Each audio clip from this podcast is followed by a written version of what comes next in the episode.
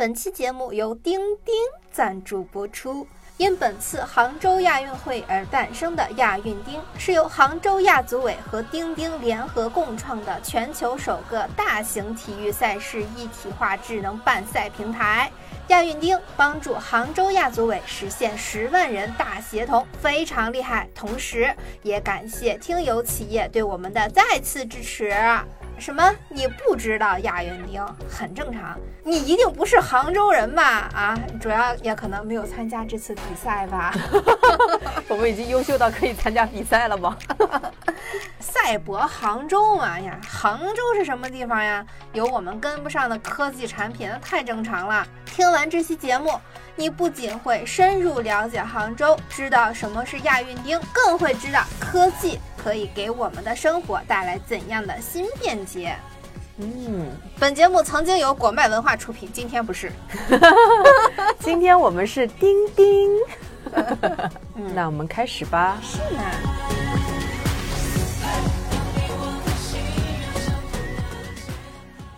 哎，我们为什么说要聊一聊亚运会这个事儿啊？嗯啊，亚运会跟我们有什么关系？我一直觉得亚运会啊、奥运会啊这些，就是听上去哇，好牛逼、好洋气的赛事，但一直不觉得和自己的生活有什么关系。或者说，我们可能看到这个拿了奖牌，然后会啊会了解哦，有一个这样的项目，呃，觉得挺酷的，看一下回回放啊，看一下我们现在的这个体育竞技能力越来越强了。后来前段时间。我去撸铁的时候，然后我发现跟我一起撸铁的人年纪已经降到了十四岁左右，他们也跟我一起上私教课，就是他们排在我的前面或者后面，嗯，我就很震惊，我就问我的教练怎么回事儿，我教练说现在都是这些小孩在上私教课，就十四岁练的那个肩膀，那个引体向上身材那叫一个好啊，嗯啊，然后回来跟群里的听众说，群里有一些已经做了妈妈的听众，他们说就是现在。也，体育已经是一个很大的一块分数了。国家在抓普通人的身体素质。哦，对，我前段时间看到一个七岁的小朋友攀岩攀到八块腹肌。哦，我也看到了，我还看到一个，我我还经常刷到一个两三岁的小孩儿，那个两三岁的小孩儿他也是类似于攀岩的，还有平衡，就是这样的项目，他是在他爸爸给他在家里面搭的一些道具。我当时看的时候就在讲，天呐，就是遥想二零零八年那个时候，我们连健身房都不怎么看到哎。连健身房都是耗沙在地下室。对，我们的运动好像最多就是跑跑步、打打羽毛球，就这种。啊，就是以前的全民运动是不是很专业的？但现在大家的运动是越来越专业化，都是业余的专业选手。对对对，还有一些业余的专业选手，专业到要去考个教练证儿，你看。真的 啊。那今天我们聊的这个是亚运会啊，你对亚运会的初印象是什么？我其实对奥运会会比较关注，特别是就是零八年北京申奥成功的时候，那个时候我还是很关注各种体育项目的，嗯，包括冬奥会什么的。亚运会确实关注的比较少，然后要追溯的话，可能就是曾经一九九零年的时候，北京的亚运会是特别出名，但那个时候我还没有出生。啊，九零年的时候我已经出生了，伴随着我们亚洲那首歌《满月》。对，这首歌传唱度特别高，而且我知道一个冷知识，就是这首歌其实不是它正式的宣传曲啊，不是那个北京亚运会的代表作，而是它众多这种宣传曲里面的一首，只是因为它实在是传唱度太高了，它碾压了那个正式的 那一首歌。对，音乐真的是让人印象非常深刻的，我到现在都还记得维维的那个声音，还有他的样貌，有 没有？那一头长发，然后那种骄傲的样子。另外一个是由亚运会带出来的一个东西，是一个叫熊猫盼盼的防盗门。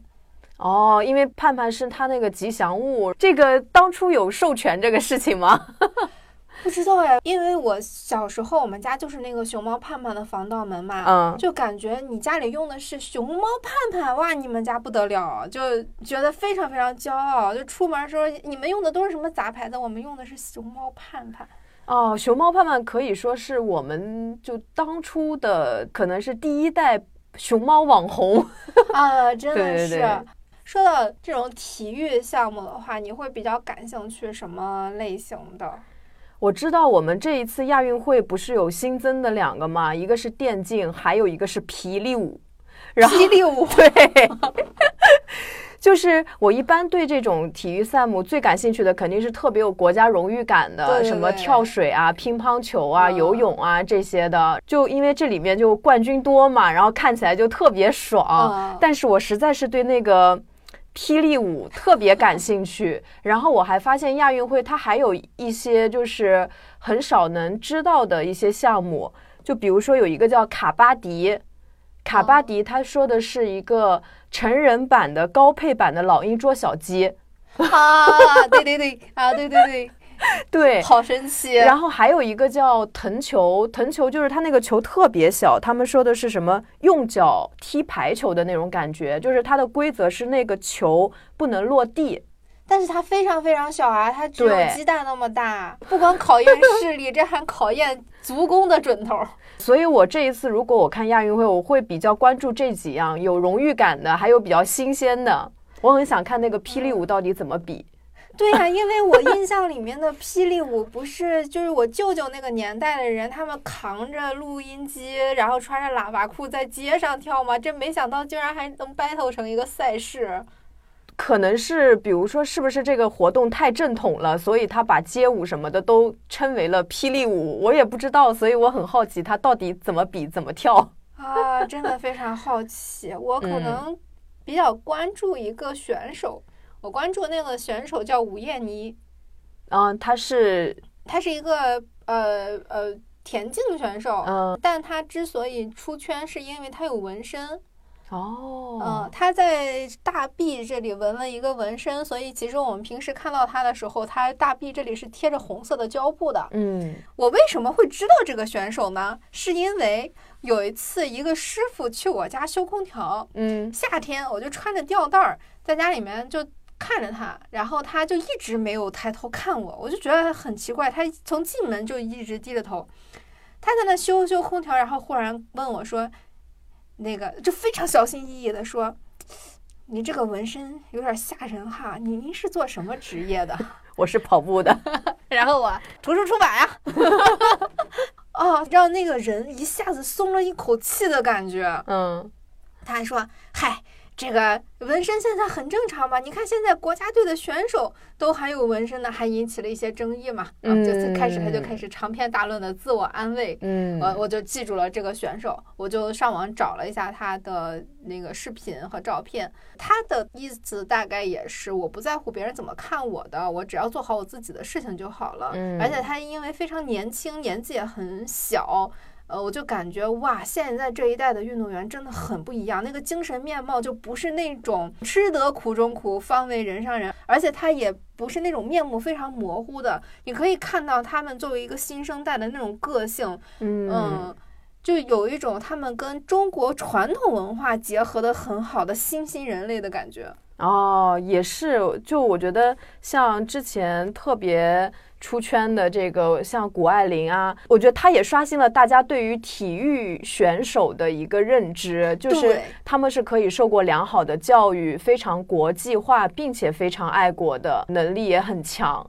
对，嗯因为以前提到体育选手，大家的刻板印象会是说他们没有什么文化，只知道训练。虽然是赛场上的天才，但是其他方面全部低能儿，无论是哦情商、智商还是意识形态。对，所以我记得大家不都曾经很喜欢刘翔吗？当他展现了他优美的歌喉，唱歌特别好听的时候，就圈粉无数。就大家确实对于运动员而言，就是觉得这个运动员如果他特别幽默，我记得有一个游泳健将，那个女孩儿就是特别幽默，傅园慧，对对对对对或者像刘翔这样，就是他才艺很多，他或者是像谷爱凌这样学习成绩很优秀，都会让大家觉得刮目相看。我觉得好像就恰好是从傅园慧那一届开始。运动员他有了自己的个人面貌，而不仅仅是一个国家代表了。嗯，对对对。然后还有很多可能，包括我觉得是短视频的流行，大家就是会不断的去扒这个赛事里面这些运动员他的这些花絮啊、小动作啊什么的，就大家会越来越在乎运动员的个性。他除了为国争光以外，可能大家也很想知道他的人格魅力。对，就尊重嗯他的个人的一些东西。除此之外呢，我还问了一下听众，他们比较在意什么？就大部分人会在意是吧？质子团嘛，把块腹肌呀、所以就是游泳项目，他们就是抢破了头在抢票。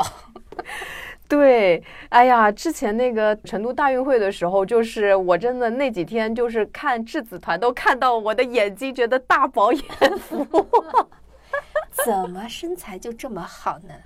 嗯，真的。除了我们刚才说的那些，我还有一个感兴趣的项目是赛龙舟。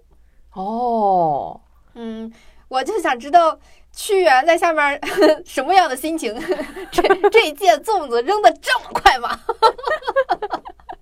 端午节已经过去了，这龙舟怎么还在赛呀、一天天的不给我安宁，真是。呃，我要对这些会很感兴趣。嗯嗯、不知道大家对什么样的项目或者是自己有没有特别关注的选手啊？欢迎留言给我们。这次的亚运会是在杭州举办的，我相信嗯大家都已经知道了吧？因为现在那个杭州的那个灯啊，是连天庭、连玉皇大帝都看见了，就何况是我们呢，是吧？啊，嗯，网友是怎么形容杭州啊？网友形容杭州现在在孔雀开屏。还说是什么产前焦虑，天天忙忙叨叨、忙忙叨叨的，一一天之内让大街上充满鲜花，就这种。我们其实作为外地人啊，就完完全全的外地人，真的颠覆了我对杭州的印象。我其实去过杭州旅游过一嗯一次半吧，其实有一次是出差，对杭州就是感觉是一个风景很优美的城市。它不是个一线城市嘛，就是新一线城市。我以前还是不太能 get 到什么叫新一线城市，我这次真的是 get 到了，我要跟你们详细讲一讲，这太神了。结结实实的给 get 到了。对对对，嗯今、我们也采访了一些杭州当地人，也包括我们的外地人视角啊，可能有一些地方说的有一点点不是那么对，毕竟我们不是杭州的 local 嘛，就可能会有一点，说不定就是没那么准确，但是就是我们的真实的感受啊。嗯我发现杭州它这次给我一个很妙的感觉是什么？它感觉是一个非常时尚的大爷。为什么是大爷呢？你要是硬说是大妈，我觉得也行。就是她是一个做事很妥帖的，这种妥帖是一定是建立在她有很多社会经验之上的，嗯是不是年轻人的那种我为你着想的妥帖，而是因为他要办事。办事情，比方说我们去一个人家喝茶，年轻人可能就是最多能做到，你换个拖鞋吧，你要喝什么水嘛，就是这样了。但是如果是一个年纪稍微大一点的人，他可能就会考虑到，我提前先大概了解一下这个人他喜欢喝什么样的茶，可能在他到的那个时间，茶已经凉的差不多了，他是有一些这样的提前的准备的，这种嗯妥帖，这种妥帖。是一定是建立在充足的社会经验和生活经验之上。哦，翻译的文绉绉一点，就是既传统有文化积淀，又新潮有现代理念。啊，对他，我为什么说他年轻呢？还是因嗯为杭州它作为一个新一线，它还有另外一个身份，就是因为它算是国内比较领先的那种数字化城市。对，啊、这个他人家的数字化是我们京沪 也跟不上的啊。差点咱俩不还要打造个人形象吗？三 D 什么真啊，人？对，之前我们跟一个公司合作，那个公司就是杭州的，他们嗯当时给我们提出了一个想法，就是说给我们拍摄一段视频，他们可以嗯根据我们的形象编码，让我们。以一种几乎实景的方式出现在实体店，也就是说，除了我们面前有一块玻璃之外，你从哪个角度看，我们都是活的。对，现在我们把这个机会让给了亚运会的吉祥物。现在杭州的街头啊，这三个吉祥物，他们是三 D 立体的，在那儿动啊。对，你像我们嗯之前在聊这个项目的时候，是去年年初，二零二二年的年初。但是我们在跟我们公司上报这个技术的时候，我们公司听了半天没听懂，还要我们最终把那个效果视频发给他们，他们才明白啊，这么个东西，但是如何称呼它，到这样的程度。而且那个它不仅仅是一个三 D 的影片，而且它是可以实现交互的，这个很可怕。之前看他们的那个实体装置。再比方说，我人其实在北京，但是因为你们是在杭州的店里面看到我的，是可以跟我实时交互的。我觉得这个真的太可怕了，真的。克隆人也快了啊！对对对，就是那种感觉。嗯，但我觉得你说的那个说杭州是一个大爷大妈那样，我其实理解的，我是因为了解这个亚运会，然后我了解到他们这一次的那个火炬，嗯，是以中国五千年文明史的良渚文化为灵感的，因为在杭州发现了良渚的遗址，而这个遗址是它展现的是活跃在距今五千三百年到四千三百年之间的一个历史。这个已经被就申遗成功了，而这个是我们中华五千年文明的最好证明。所以杭州它确实是一个非常古老的城市。毕竟我们从小到大听到的就是上有天堂，下有苏杭呀。对，包括像什么京杭大运河啊，它确实一直是说我一方面有悠久的文明，另一方面我还一直走在时代的前沿，去接触最新的科技。对对对，它这种矛盾和冲突又结合的很好，就让我会想到那个所谓的赛博。而且杭州真的好开放啊，像。喜闻乐见的综艺节目幺八幺八黄金眼，还有它开放到什么程度？就是它这次的火炬手里面有一个杭州的小哥，是因为他之前在工作的过程中跳河救人上了新闻，就是被颁发了好人好事嘛。对，然后这一次也是把他作为代表人物，成为一个火炬手。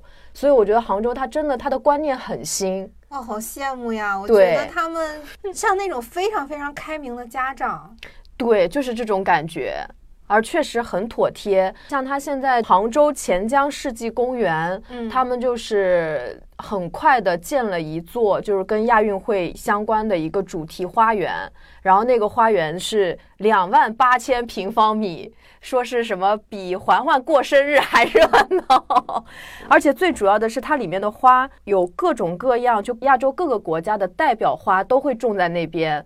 他们甚至还贴心的会告诉游客这些花叫什么名字，就我们就不用在微信扫一扫了，你知道吗？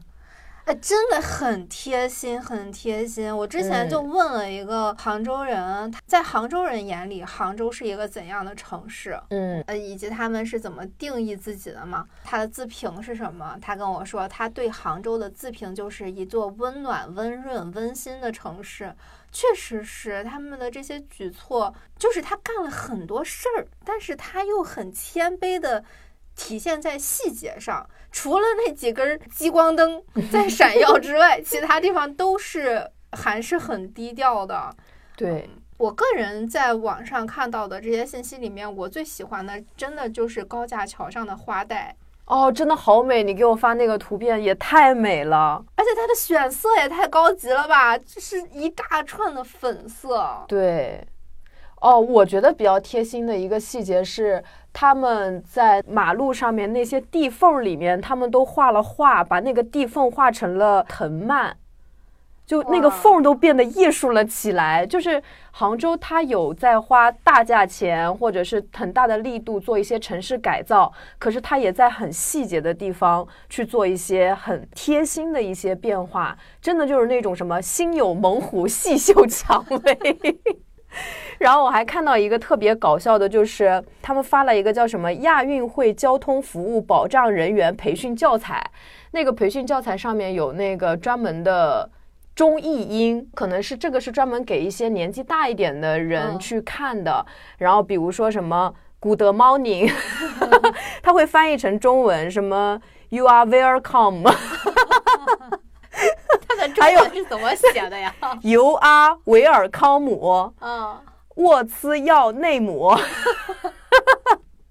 真的好贴心啊！就是哇，就是妥帖，哎，这这个是真妥帖，就是南方的心细，是我这种北方大老粗只有震惊的份儿。对，像他那种赛博的。比较多的体现就是感觉好像网上已经有很多了哈，就是什么路灯也能充电。座椅也能充电，我好想实际去感受一下。对我现在真的超想去杭州，因为刚开始的时候，大家反馈的都是很表面的一些东西，比方说老旧小区改造呀，嗯，每个小区开门都有那个杭州的那个那个吉祥物和倒计时啊，这种就是渗透到生活里面嘛，让人感觉到他在打造一个亚运城。再往后就越来越细节了，因为这些其实只是一个很大面儿的。然后我们整点什么会的时候，我们北北京的墙也会刷一刷嘛？对，嗯，但是你看，像他说什么，在那个街边大一点的路口会有一些电子指示牌，还有一些新盖的一些豪华的公交站，而且手机打车能打到公交车，真的我都不知道这怎么操作。而且说什么公交车里面这真皮座椅啊、USB 充电口啊什么的，哎呀，那他们的共享充电宝还能有市场吗？就一花一块钱打车打公交车上里面充电，太好了。我之前觉得迪士尼已经是一个主题乐园的极限了，就贴心的极限。哎我这个词穷的词穷到只能说贴心了。这细节的极限就是迪士尼乐园。嗯，但我现在觉得为人考虑周到的极限应该是杭州。如果说他们在打造一个亚运会式的。主题公园的话，那现在杭州随处可见的亚运会的这些元素啊、吉祥物啊什么的，你就感觉杭州它也在创造一个亚运会的主题乐园。但是这个亚运会的主题乐园里面不光有方便的上厕所，呃，还有引导，还有好逛的商店、好吃的东西。与此同时，还有充电口，随时让你充满电。对，它还有很多游乐式的那些。比如说，它那个武林路还出现了巨型的扭蛋，就它不光是说我在服务上面给你做到位，我们还有很多可以互动的一些项目，我就会觉得杭州它就是一个真的就是很俏皮又很稳重，好矛盾啊，好复杂，好立体的形象啊，好想去，嗯。而且还有网友就是说，他那个扫那个哈喽单车的时候，连那个哈喽单车都会提醒用户当好东道主。作为杭州人，就要体现杭州精神。对，还有我上次就笑的不行的说，为了让城市变得更好看，给市民发种子，让他们种花。这 就很团结嘛，你不能光让。政府干这些事情，你全民都要有参与感。我们每一个人都是亚运城的一份子，你这个集体荣誉感是很强很强的。对，其实就杭州的市民，他们的这个城市的荣誉感、东道主的精神，不只是在亚运会中体现的。嗯，就是我虽然是一个浙江人啊，但是我去杭州的次数比较少，但我每次去的时候，我都能感觉到他们的市民非常的热情。就是比如说。你问路啊，这些求助的，他们一定会很热心的帮忙，就不会说冷漠的走过啊，或者说对你爱答不理的。他们就是不知道有没有经过培训哈，人均那个东道主意识都非常高，而且在现在是整个南方的交通，基本上车是必须得让人的。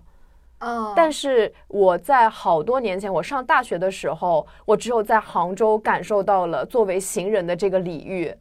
啊，还真是。对，在杭州骑自行车是一件特别安心的事情。嗯，哦，你这么说来，还真的是。我是二零一一年还是二零一二年的时候去的一次杭州，那个时候杭州就有共享自行车啦，高级，高级。哎，说到东道主精神，我都想起来，我们有一个群友，有一次我我在群里面发了一个，就是杭州的好吃的，看上去挺好吃的。然后他说：“那我这周去吃一吃，如果好吃的话，等你来杭州的时候，我就带你去吃。”对，你看这东道主精神，真棒呀！嗯，杭州是每一个浙江人心里的求医问药的圣地，就是比如说像浙江，它其实每一个城市的。经济都还挺发达的，但是杭州它对于每一个浙江人而言，但凡是小城市里解决不了的毛病，一定会去杭州的医院看。杭州在医药资源这一块也是非常发达的，所以浙江人对杭州还是有很特殊的一些情感。就是平时我可以自给自足，但一旦遇遇到大问题，我得去杭州。老大哥 是，就像北京对东北就华北这一圈的那种辐射的那种感觉。嗯，这个大哥一看也靠得住啊！你想，你有什么事儿的时候，他肯定不会跟你说这个事儿你不懂，我教教你。他会就是跟你共情，并且支持你的那种感觉。我还收集到一个信息，就是也是很东道主、很大哥的一个感受。嗯，就是杭州的交通是为了亚运会专门开通了亚运专门车道的。换成别的城市，也许会觉得说会不会有不和谐的声音啊，就是影响我们生活了什么的。但是没想到这次作为首次承办亚运赛事的这个杭州居民，他们都非常愿意配合这个交规，甚至在开始演练的时候还会互相提醒。真的是实现了把城市当自己的家。那确实是自己的家呀，没错呀。就是没有那种很很对立的，反而就是会觉得我应该就要为这个出一份力，就是那种感觉，非常有宗族精神。对，而且好像说是亚运会的票价最低才二十块，就是最低二十啊，就是有些热门项目可能比较高，相当于其实你花二十块钱就能看到亚运会，就实在是太划算了。这比脱口秀还便宜，你想想，他这个对他这个投入产出，嗯。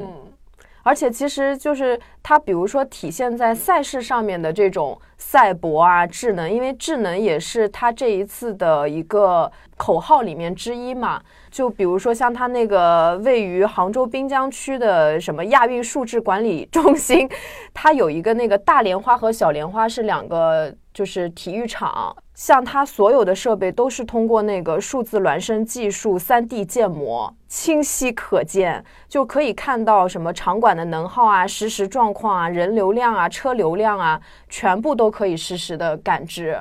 哇，我跟你讲，这个数字真的是把我整个震惊到了。震惊到我的是，它不仅用在那个莲花上面，它真的就是用在了交通上。之前因为杭州它是一个很狭长的城市，它不像北京，它是一环一环的，你的车流量是可以就是被分流的比较好的。嗯，我之前在杭州的时候，我就会担心说，你它承办一个这么大的赛事，那它的交通会不会瘫痪？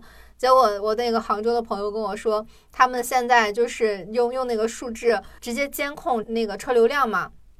如果车流量没那么大，你开上去就会有一种错觉，我好幸运，因为你是一路绿灯的。哦，哦，对，而且他们的现在的红绿灯都是吉祥物。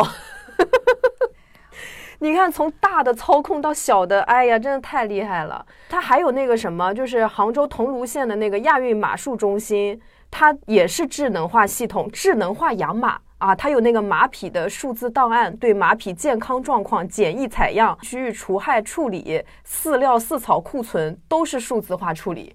我的天，他们真的就是把数字化应用到生活中。我之前对于 AI 之类的东西是没有什么感觉的，就是觉得说就是帮忙写个文案、帮忙画个图，能有什么用啊？这有什么人工智能的？但是你刚才说就是那个马厩的时候，我才感觉到哇，那它这种数字化养马确实。省了很多人工啊，而且人工是不太能监控到马的一个实时状态的。比方说，它是不是身体不太舒服呀，或者吃了多少草料啊什么的。对啊，但是这些都是数字化才能做得到的。真的太牛逼了！就它除了马以外，然后它连草坪都是 AI 就智能去养护的，什么对草坪的温度、湿度、酸碱度、什么含量、光照强度也都有数据分析。它装了那个传感器。而且它有的场地是可以，就是比如说瞬间翻转的。我只是打个比方啊，我具体的它那个场馆怎么设置我忘了。比如说翻过来，它可以滑冰，变成冬季项目的一些一些场地；再翻过来，它就是一个草地，它还可以做这种实时的翻转。有一些场馆。我算是知道了，就是虽然我每天都作为一个自由人生活在北京，感觉自己在一个超一线城市拥有各种超一线的体验，但是我现在此时此刻，我真的觉得自己非常土鳖。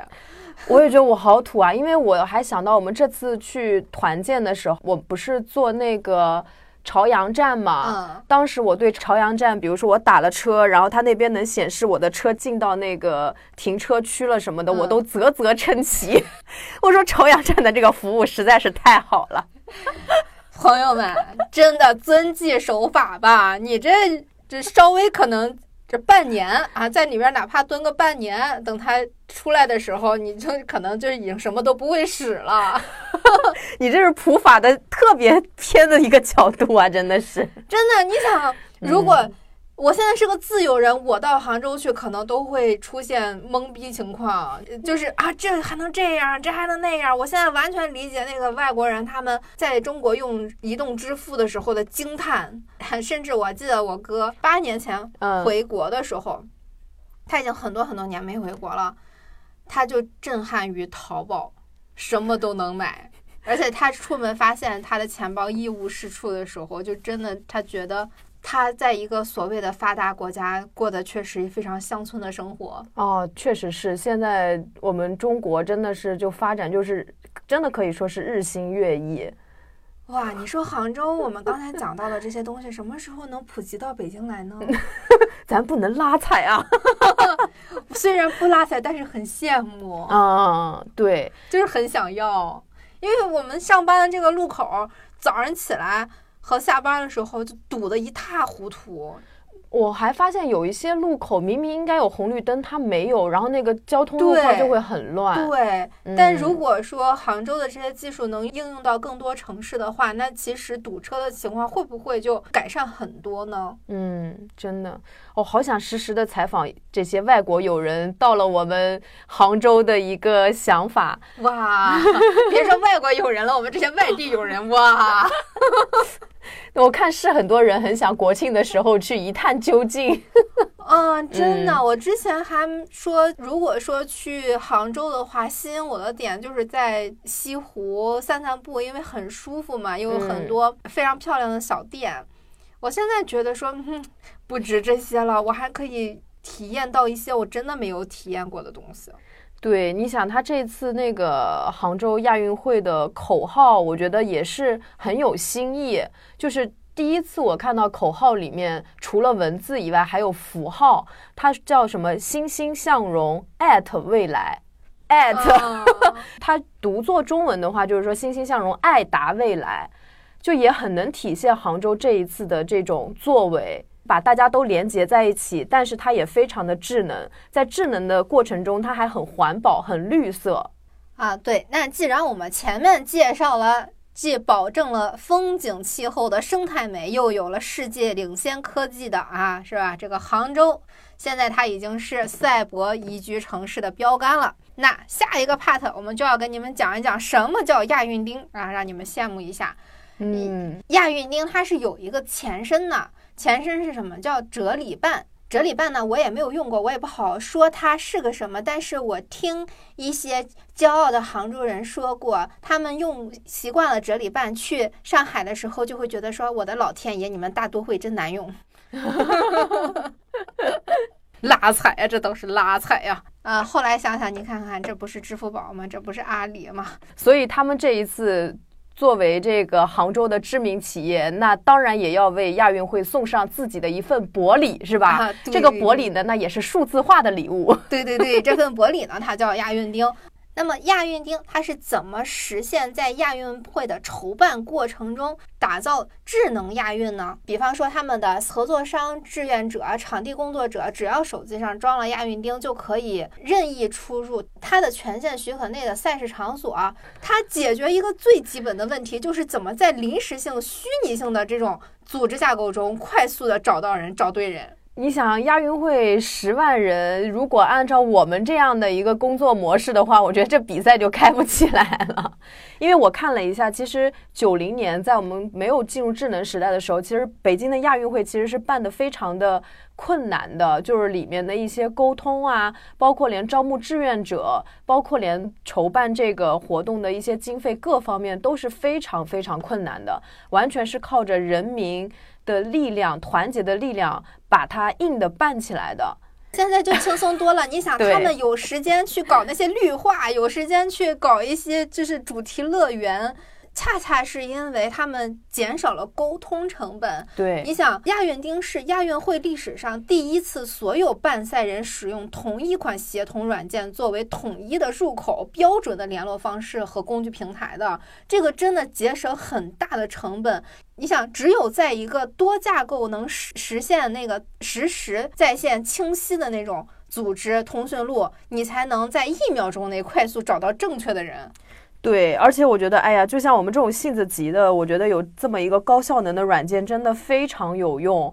就是像它，比如说现场某个场馆有紧急情况，它是可以一键发起音视频会议的。这样的话，比如说现场的一些技术人员啊、指挥总部啊，他们想知道这个场馆出现了什么情况，立马可以在视频里面去看到，解决问题的速度简直就是太快了。对，因为它不仅仅是一个说我有一个架构，或者说我有我是有一本通讯录。你想十万个人，你这个通讯录比一个字典还厚，你光有一个通讯录又有什么用呢？所以亚运钉它可以就是说，它胜在有钉钉上的各种沟通协同工具嘛，嗯，就是钉钉群啊、钉钉会议啊、文档啊审批，随时拉群拉会，协同编辑同一份文档，然后可以围绕着统一的规则去走审批。对，我也觉得，就是它除了能快速找到人以外，它能审批这种各种票务管理，我觉得这个也是让我特别特别爽到的一个事情。这一人感到哇，这个太爽了，解决问题的速度太快了。对，因为这种逻辑性很强的、这种规则性很强的东西，对于工作来说，真的就是很高效、很实用的东西。对。我还比较喜欢亚运钉的一个功能是，它就是可以解决跨语言沟通的难题嘛。嗯，就是它不管是视频啊、直播啊，各种工具都可以帮我们跟外国人就是实时的翻译。这样的话，其实你沟通上面解决了很大的一个难题。哇，之前那个神话不就是吗？为了防止人类团结起来，所以把他们用语言作为了隔阂，分到了五大洲。现在亚运丁什么隔阂？我们就要团结。对，没有隔阂，跨时空也能交流。哎，我小时候真的幻想过，如果说我说出一句话来，对方我我不用学习对方的语言就可以。知道对方在说什么的话该多好啊！那如果押韵钉可以实现这个的话，会不会慢慢的我们就不用学外语了呢？是啊，学什么外语啊？不用了，我觉得，哈哈，现在的小孩也要注意一下啊！哈哈。哎，真的，我觉得说不定有一天。就会实现那种我我只要张嘴说，对方就能立刻听懂的那种语言转换器。我相信阿里可以的。对，阿里以后可能直接能就是张嘴都不需要，脑子里想一个词儿，他 给你翻译出去。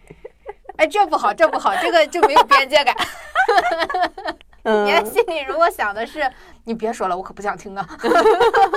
那样太吵了，可能是。对，嗯嗯。它还有一个吸引我的地方，就是我总是会喜欢一些很实用、很小的东西，就是它的那个排班系统。嗯，因为它可以为每个人个性化班次、日程什么的，让每个人都会了解到自己的上班班次。它还有一个是类似于我们的网盘一样的一个功能，就是它会把这个跟亚运会的相关的知识啊、工作的成果啊，全部喂给这个钉钉 AI 问答机器人，形成亚运数字资产库。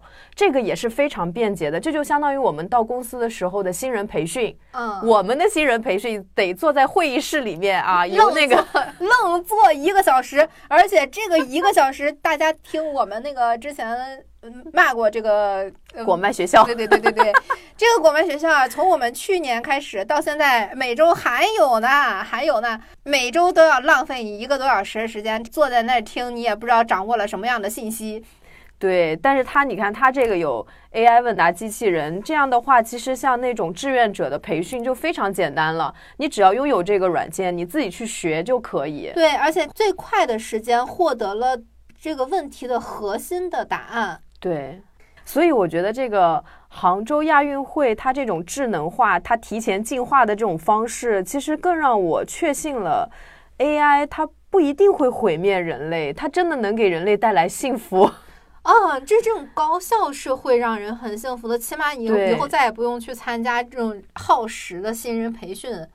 对，而且我会觉得，其实亚运丁某种程度上跟杭州的那个气质也还是挺像的，就是他就是很强大。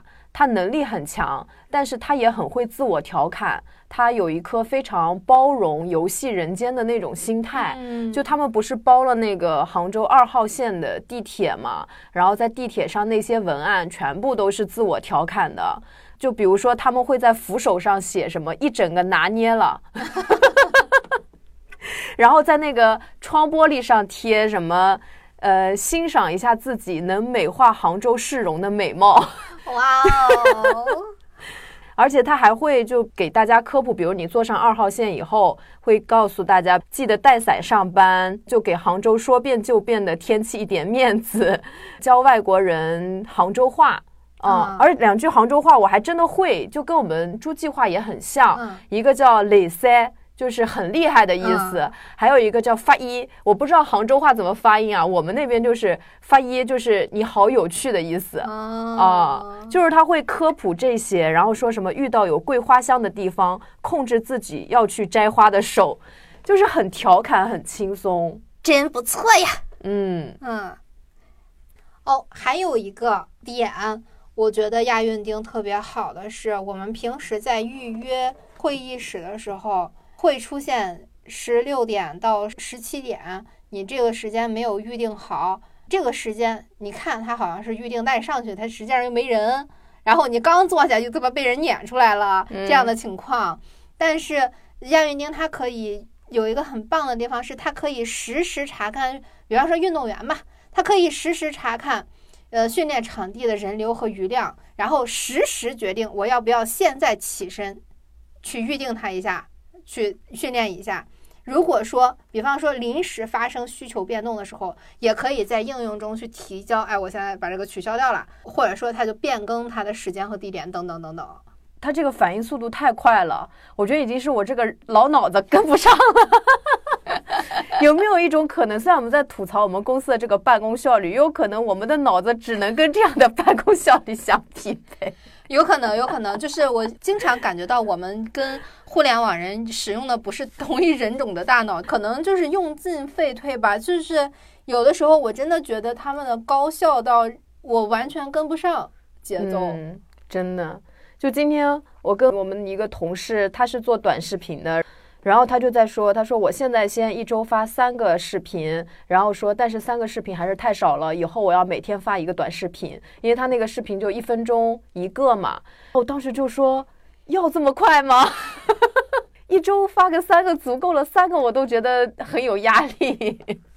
哎，我觉得现在的时代真的太快了，但是这个快它其实有利有弊，只能说是在杭州亚运会这个层面上面，我觉得快其实是真的能够短时间内提高效率的。嗯这个快是没有任何的坏处的，嗯它有无尽的好处。嗯，嗯，但是像一周做五个短视频，这有什么好处呀？对，这就是笨办法。嗯我觉得亚运丁给我的感觉就是聪明的解决的问题，而不是用个人的勤奋去弥补就是先天的不足。就这个是有逻辑上的很大的差异的。对，其实亚运钉还有杭州这种智能化，它其实是极大的解放了人类。嗯，人类反而能通过这些工具的使用，更好的去发挥自己的特长，有更多的时间和精力去做自己就更高效能的事情。对，嗯，就感觉亚运厅它本身就成了一个非常合格的助理。我们现在是用的活人助理来 push 我们每天要干什么，这全靠助理一个人的脑子。对，像我们这种，要么就是比较缓慢，像树懒一样的这种工作方式，要不就是像我们那个同事一样，他自己卷自己，他没有任何的智能化的工具。对，但是你看，像这个亚运钉，其实我觉得人在使用这个过程中，他反而会很放松。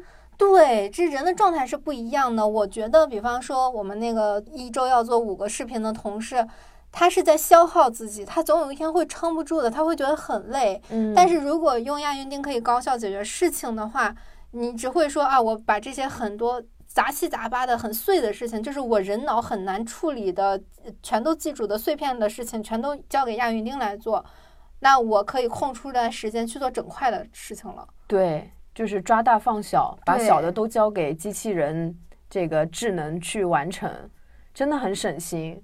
嗯，好好啊。不，哎，不知道亚运丁它在亚运会结束之后能不能实现，就是卖给全国。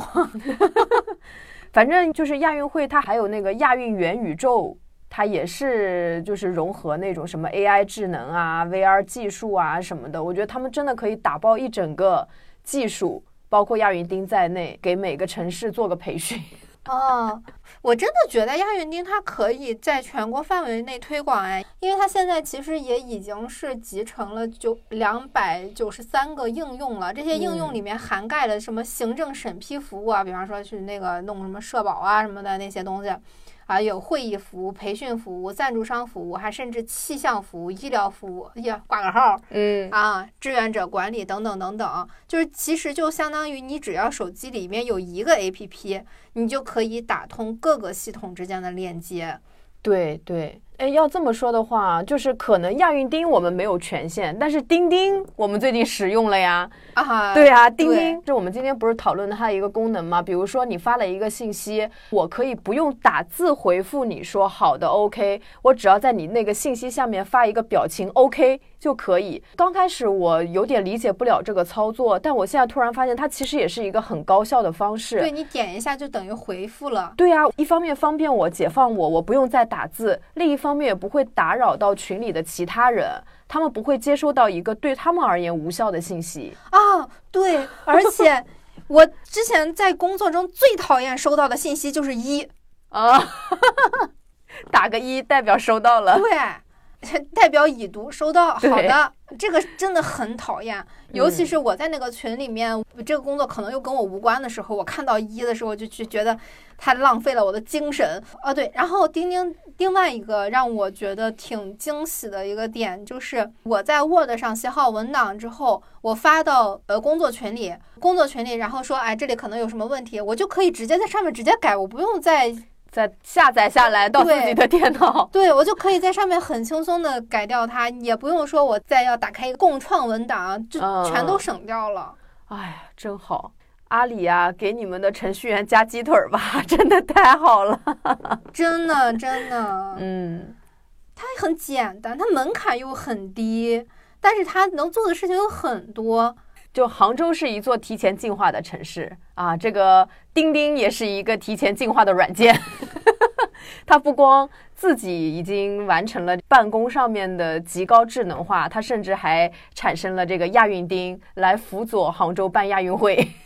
所以说，我再一次就深深的感受到人与猴子的本质的区别啊，就是人更擅长利用工具。当我们一起向狮子扔石头。对我感觉，钉钉或者说这次亚运钉给我的惊喜的感觉，就好像是第一批协同起来向狮子扔石头的那些人哦，真的是，我觉得它其实是它或许是一个新的时代的最初，但是它真的跟我们以前的时代完全不一样了。所以这次如果大家有时间有机会的话，建议多多关注一下这次的杭州呃亚运会。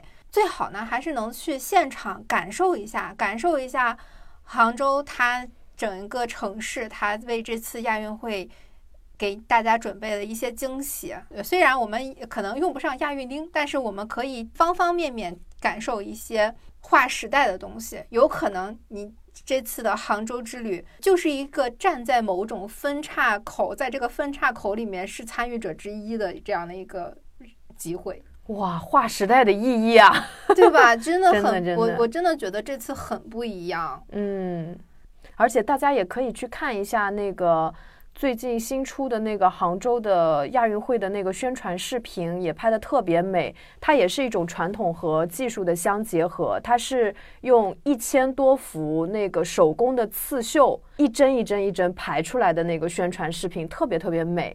哇，杭州它杭州织造局啊，这是他们的特长。对，杭州真的是一个，我这次还挺有就某一种民族自豪感的，就是当你生活的国家里有一个既把传统很好的保持下来，又勇于创新，没有禁锢自己这样的一个城市，你就会觉得说哇，整个生活都充满着希望。对，根本不会去想什么经济下行，你就会想这一切都是一个过程，它只是一个阶段，我们还会有更多的创新的东西，而且这个创新的东西只有我们国家有，我们国家迈出的是第一步，其他的地方根本就没有。嗯嗯，好，那么我们今天的节目就到这里，希望大家。哎，知道了哇！杭州已经变得很不一样，知道我们已经有亚运钉这么先进的产品。希望大家能够了解到，杭州每一个人都在为做东道主积极努力的做准备。嗯，是，You are welcome。